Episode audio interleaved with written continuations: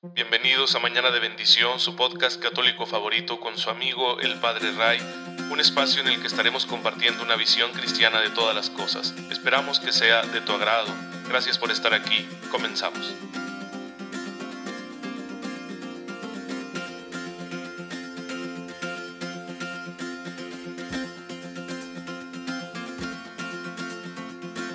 Muy feliz viernes, queridos hermanos, y muy felices Pascuas. No olviden que estamos en este tiempo de alegría por la resurrección del Señor y no hay que dejarlo pasar, que no pase la alegría que nos da saber que Jesús está vivo y que se ha quedado con nosotros, porque con su espíritu acompaña a la iglesia en el camino de la historia de los hombres y nos sigue bendiciendo con los dones que necesitamos para alcanzar la salvación. Y seguimos en este contexto de la pandemia, ya pasó más de un año, y bueno, pues Dios nos ayude a adaptarnos, a aprender, a cuidarnos y ojalá que pronto, por medio de las vacunas o de cualquier acción que Él tenga prevista en sus planes, pues nos libere de esta situación porque es abrumadora, es estresante, vivimos con la preocupación y tenemos que limitar mucho nuestro contacto y esto pues claro que trae eh, situaciones eh, emocionales para todos, además de que los enfermos la pasan muy mal con, con este, este virus, con los síntomas que les produce y mucha gente ha perdido a sus seres queridos en medio de estos procesos de enfermedad. Así que Dios nos ayude, Dios tenga misericordia, pero con o sin pandemia nosotros vamos a estar felices. Porque pase lo que pase, Jesús tiene todo en sus manos, Él ha resucitado y si ha vencido la muerte puede vencerlo todo y al final nos está esperando para abrirnos las puertas del reino de los cielos. Y bueno, ya saben que para llegar ahí pues tenemos que, tenemos que ser santos.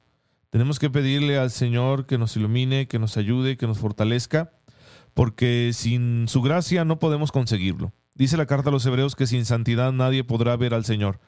Pero la santidad no es fruto de mi solo esfuerzo, sino que es una cosa que Dios nos concede con su acción amorosa en nosotros. Y nosotros libremente aceptamos esa acción amorosa. No es que nosotros no hagamos nada, es que nosotros colaboramos, correspondemos a la gracia de Dios, pero lo que produce la santidad de nuestras vidas es la gracia de Dios. Pues que el Señor nos ayude a ser dóciles a esa gracia para que podamos ser verdaderamente santos. Y bueno, siempre nos ayuda, nos sirve eh, ver a personas concretas que, y por eso es que hoy quiero contarles de esta santa, Santa Casilda, que vivió por allá en el siglo IX, en lo que hoy es España. Su historia es muy interesante, aunque no hay muchos datos ciertos. Se dice que era hija del el rey musulmán que gobernaba Toledo. Recuerden que durante varios siglos gran parte de lo que hoy es España, de lo que hoy es Portugal, estuvieron bajo el dominio de los musulmanes, de los moros, que pues habían conquistado aquellas tierras y habían traído el dominio sobre los que profesaban la fe cristiana, el catolicismo, y pues habían traído también con ellos su religión, ¿no? El Islam. Y ella era la princesa, la hija del rey, y aparte pues era era una musulmana devota. Sin embargo, en el contacto con algunos eh, prisioneros que eran católicos, que estaban por ahí en el palacio de su padre, empezó a entender un poco de, la fe cristiana y era, era compasiva, era bondadosa con ellos, entendía sus sufrimientos, pero le admiraba su manera de asumir el dolor. Se admiraba de cómo ellos, aún perdiendo su libertad, pues eh, vivían gracias a su fe muy contentos y muy felices. Y ella simplemente era buena con ellos, aprendió dos que tres cosas de Jesús, pero ella seguía siendo una musulmana devota. Sin embargo, tuvo una enfermedad que los médicos no le encontraban cura. Y entonces estos prisioneros que eran católicos le hablaron de allá más al norte una fuente dedicada a San Vicente, donde se decía que había unas aguas milagrosas. Así que su padre autorizó que ella fuera para allá y allá ella sanó, bebiendo de aquellas aguas de la fuente de San Vicente, y entonces decidió hacer un acto de fe y convertirse en católica. Y creyó en Cristo, y no solo eso, sino que dijo, si tú eres la fuente de la vida, pues yo te voy a dar todo de mí. Así que se consagró, se consagró a él eh, en una vida de soledad, de oración, mandó construir una ermita ella ahí se quedó para dedicarse a la oración y a la penitencia, agradeciéndole a Cristo el don de la salud y de la salvación, y su fama se extendió por toda aquella tierra de manera que las personas le buscaban, buscaban su consejo, buscaban su intercesión, y así es como ahora le conocemos como Santa Casilda. ¿sí? Así es como la gracia de Dios puede transformar a aquel que sentimos muy lejos del misterio de Cristo, lo puede convertir en un gran santo y en un gran evangelizador, porque con su vida de oración y de austeridad, ella evangelizó en aquel mundo fortaleció la fe de los eh, cristianos que vivían en aquella región y además ganó para Cristo a muchos musulmanes que viendo tal ejemplo de vida, pues también aceptaron al Señor gracias a su ejemplo. Pues esta historia puede escribirse también en tu vida y en la mía.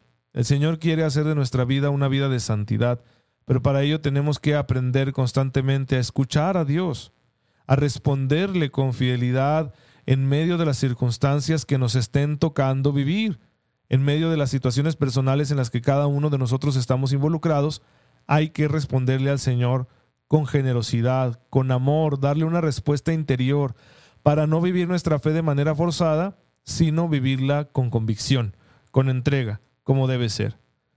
Pero bueno, ya sabemos que no hay santo que no tenga una vida de oración, una vida de oración seria, constante y comprometida. Por eso estamos estudiando este cuarto apartado que nos presenta el catecismo de la Iglesia y que nos habla de la vida de oración, de la tradición espiritual que tenemos los católicos. Ya hemos hablado de la oración como aparece en el Antiguo Testamento, vimos la oración de Abraham, la de Moisés, la del rey David. También hablábamos de la oración de, de Cristo nuestro Señor. Él nos enseñó a orar de una manera explícita, pero sobre todo con su vida, con su manera de acercarse al Padre. Después vendrán las distintas formas de oración que empieza a cultivar la iglesia desde sus inicios, tal y como nos dan testimonio los escritos del Nuevo Testamento. Y hemos llegado pues a este punto de la tradición de oración que posee la iglesia. Y lo primero es que tenemos maestros de oración. Es decir, hay personas que unidas a Cristo están llevando una vida de oración muy rica, muy profunda, y estamos llamados a imitarles. Por eso el catecismo en el número 2683 nos recuerda, citando la escritura, citando la carta a los hebreos, que estamos rodeados de testigos, de hermanos nuestros que nos han precedido en el camino al reino, que han salido victoriosos en el combate de la fe y que ahora gozan de la gloria de Dios. A ellos es a los que llamamos santos. Participan estos hermanos nuestros en la tradición viva de oración que posee la iglesia. La iglesia tiene una escuela de oración continua, constante, que atraviesa los siglos. Y en esa escuela de oración que tiene la iglesia se encuentra de manera muy especial el testimonio de la vida de los santos, que lo conocemos por la transmisión de sus escritos, por las oraciones que nos dejaron, por lo que sus biógrafos nos cuentan. Ellos contemplan ahora a Dios, lo alaban y no dejan de interceder por nosotros porque ya han entrado en la alegría de su Señor. La gran promesa, ¿no? Que hace Jesús a los justos, Mateo 25, 21. Que si le amamos sirviendo a los, a los demás, a los más necesitados principalmente, entraremos en la alegría de nuestro Señor, en el banquete del reino. De manera que la intercesión de los santos, pues pertenece al plan de Dios, forma parte del plan que Dios tiene, que nos ayudemos unos a otros con la oración, y claro, que contemos con la oración de aquellos que ya son justos, que están en la gloria de Dios. Por eso, dice la iglesia, podemos y debemos rogarles que intercedan por nosotros y por el mundo entero. Y gracias a la vida de oración de los santos, gracias al ejemplo que nos han dejado, se han desarrollado en la iglesia diversas espiritualidades. En la historia de la iglesia han surgido como diferentes tonos, diferentes maneras de relacionarnos con nuestro Dios a partir del misterio de Cristo. ¿Por qué? Porque cada uno de nosotros le aporta algo al plan de salvación. Entonces, cada quien va a orar según su propia vida, según su propia originalidad. Y por eso Dios concede carismas muy, muy particulares a cada uno de sus hijos. Y esos carismas se van reflejando en nuestra manera de orar y esa manera de orar se vuelve en ocasiones un movimiento, una espiritualidad, un esquema que los demás podemos seguirlo, los que nos sintamos quizá identificados con la personalidad del santo que está desarrollando ese carisma, esa espiritualidad. Por eso se dice, por ejemplo, que Juan el Bautista había recibido el espíritu de Elías, como lo recibió a su vez Eliseo. ¿Sí? En 2 Reyes 2.9 está escrito que Eliseo recibe la tradición de oración, de espiritualidad que tenía el profeta Elías. Y lo mismo se dice en Lucas 1.17 de Juan el Bautista. Entonces habrá en la iglesia diversas corrientes de espiritualidad que reflejan la personalidad de los que la están desarrollando, que reflejan las tradiciones litúrgicas que tienen los distintos pueblos que son parte de la iglesia, que reflejan también los distintos enfoques teológicos que se encuentran en el seno de la iglesia y de igual manera son un reflejo estas espiritualidades de las necesidades, de las urgencias, de los retos que cada época histórica tiene. Pero todas estas espiritualidades participan en la tradición viva de oración que tiene la Iglesia y son indispensables para nosotros. En su rica diversidad, dice el catecismo, reflejan la luz única y pura del Espíritu Santo. El Espíritu Santo es el verdadero origen, la verdadera fuente de todas esas espiritualidades, de todas esas formas de orar. Como el mismo catecismo recoge esta frase de San Basilio Magno que dice, el Espíritu es verdaderamente el lugar de los santos, y el santo es para el Espíritu un lugar propio, ya que se ofrece a habitar con Dios y es llamado templo suyo. Esto que dice San Basilio es muy importante. Está basado obviamente en la doctrina de San Pablo, en la palabra de Dios que dice que somos templos del Espíritu. Entonces, el mejor templo para el Espíritu Santo es la persona santa. Pero esa persona santa no pierde su originalidad vamos a hacer una analogía y decir que cada uno de nosotros somos un edificio para darle culto a Dios, pero cada uno tiene una belleza singular. Unos tienen vitrales, otros tienen pinturas, unos tienen torres altas, otros son muy grandes, algunos tienen un, elemento artístico, ¿no? De, de, la cultura de su pueblo, otros tienen eh, un jardín a su alrededor, eh, están más como cercanos a la naturaleza, unos aunque son muy pequeñitos, son muy bonitos y acogedores, otros están hechos para recibir a multitudes, en fin, toda esa diversidad es legítima porque Dios nos hace únicos e irrepetibles. Pero el Espíritu es el mismo. El que hace templo al templo es el Espíritu Santo. Y eso es lo que nosotros hemos recibido por el bautismo, el don del Espíritu Santo. Así que todos somos templo de Dios y todos reflejamos la belleza de Dios de un modo diferente. Pero obviamente los más santos entre nosotros pues reflejan mejor esa belleza.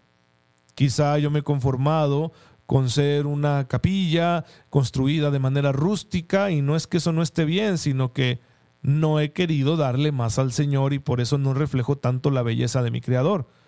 Pero habrá por ahí alguna alma muy enamorada de Cristo que le entrega todo lo que posee, lo que es, y entonces aquel templo es una belleza. Dice, eso es una obra de arte, es una catedral gótica con sus vitrales y sus agujas, y, y es enorme, ¿no? Y sólida ah, ¿es que acaso es más digna que la capillita rústica? No, el espíritu que habita ahí es el mismo, pero el alma lo está reflejando de un modo distinto. ¿Por qué? Porque uno no se está entregando tanto, el otro sí. Esa es la única diferencia que hay en nuestra vida espiritual, que cada quien se entrega a su manera y en la medida que quiere al Señor. Los que se entregan más van a reflejar mayormente la belleza del Creador los que nos entregamos menos, pues le estamos poniendo un límite a la belleza y la bondad de nuestro Dios que podría reflejarse a través de nuestra vida. Así que, punto número uno, la vida de oración de cada uno va a ser distinta a la de los demás, porque cada quien tiene su particularidad. Punto número dos, pero el origen de esa vida de oración es el mismo en todos, es el Espíritu Santo que habita en nosotros por el bautismo y la confirmación. Punto número tres, el alma que más entregue refleja más la belleza de Dios que habita en su ser que un alma que no se entrega. Punto número cuatro, todos estamos llamados a una mayor entrega para reflejar de igual forma mayormente la belleza y la bondad de Dios. Y último punto es que aquel que está entregándose más es un punto de referencia para sus hermanos y por eso otros nos acogemos a su intercesión y aprendemos del ejemplo de esa persona santa para orar más y mejor. Así funcionan las cosas en la tradición viva de espiritualidad que tiene la Iglesia Católica y es muy recomendable conocerla y explorarla. ¿Cuántas veces ha estado presente una de estas almas santas en nuestro camino de fe. Yo recuerdo muy bien que antes de entrar al seminario, cuando era un adolescente que no sabía lo que quería, que no me entendía a mí mismo, pues tuvo que ver mucho el ejemplo de Teresita, Santa Teresita de Jesús. Recuerdo que en aquel entonces vinieron a México sus restos y traían la urna por todo el país, pobrecita, ¿verdad? La hacían viajar mucho. Y llegaron a un lugar muy cercano a donde yo vivía. Y entonces fui con toda mi familia a venerar sus restos. Y yo me estuve un día entero esperando en una fila enorme que se hizo para poder llegar hasta ella y tocar esa urna con mucha fe. Y creo que ahí lo que yo le decía a esta santa es ayúdame, muéstrame el camino, intercede por mí porque no sé lo que quiero, no sé qué es lo que Dios me está pidiendo, pero yo estoy dispuesto a hacer lo que Él me pida. Y bueno, sucedió, ¿no? Que al tiempo yo entré al seminario y aquí estamos ya con 10 años de sacerdocio, que estoy muy contento por ello, porque el Señor hace cosas muy buenas a través del ministerio de un sacerdote. Y bueno, ahí está como la intercesión de los santos, pues me ha ayudado en lo particular, en muchas cosas concretas. Y esto es parte de la tradición de oración que tenemos nosotros, no solo pedir la intercesión, como yo lo hice en su momento con Santa Teresita, sino también aprender a orar gracias a ellos, como yo lo aprendí con eso de la infancia espiritual, de lo que ella escribió tanto. Bueno, pues hasta aquí dejamos la enseñanza, hermanos. Luego déjenme decirles que eh, es increíble, ¿no? Lo que pasa en la vida de un sacerdote. Apenas recomenzamos mañana de bendición el día de ayer y ya les va a llegar bien tarde, porque así es nuestra vida, ¿no?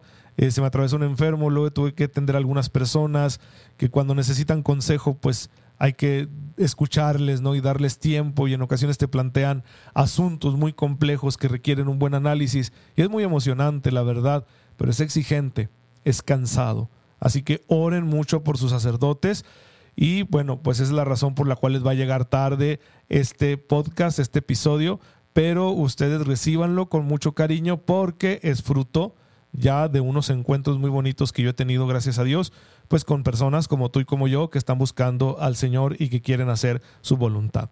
Te damos gracias, Padre, porque en tu infinita bondad nos enseñas a orar a través de tus hijos. Ayúdanos a recibir el ejemplo de los mejores y a practicar lo que enseñaron con sus virtudes y con el amor que te tuvieron en esta vida. Por Jesucristo nuestro Señor. Amén. El Señor esté con ustedes. La bendición de Dios Todopoderoso, Padre, Hijo y Espíritu Santo, descienda sobre ustedes y les acompañe siempre. Hermanos, muchas gracias por estar en sintonía con su servidor. Oren por mí, yo lo hago por ustedes y nos vemos mañana, si Dios lo permite. Cuídense mucho.